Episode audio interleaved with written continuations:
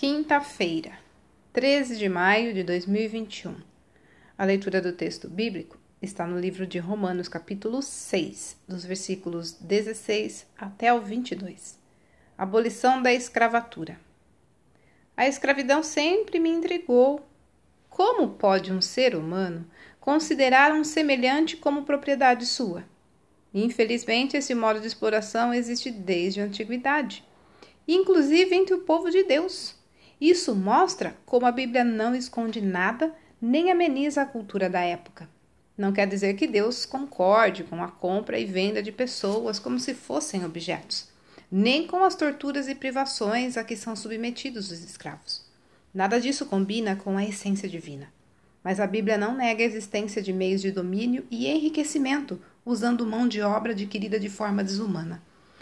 Mesmo sendo abominável, pensar na escravidão cuja abolição no Brasil comemoramos hoje, faz com que nos lembremos de nossa própria condição.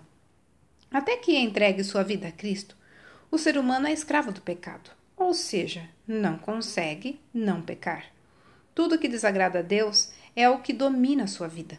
Somente deixará essa condição desumana e passará a viver de fato se mudar de Senhor ao descobrir que Jesus pode libertá-lo.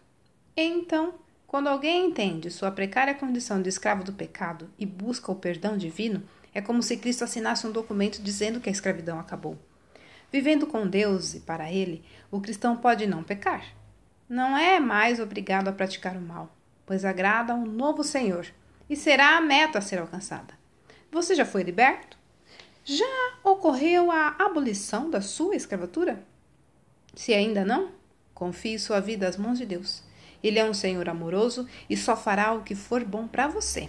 Olha, se o Filho vos libertar, verdadeiramente sereis livres. Texto retirado do presente diário da Rádio Transmundial, edição 24.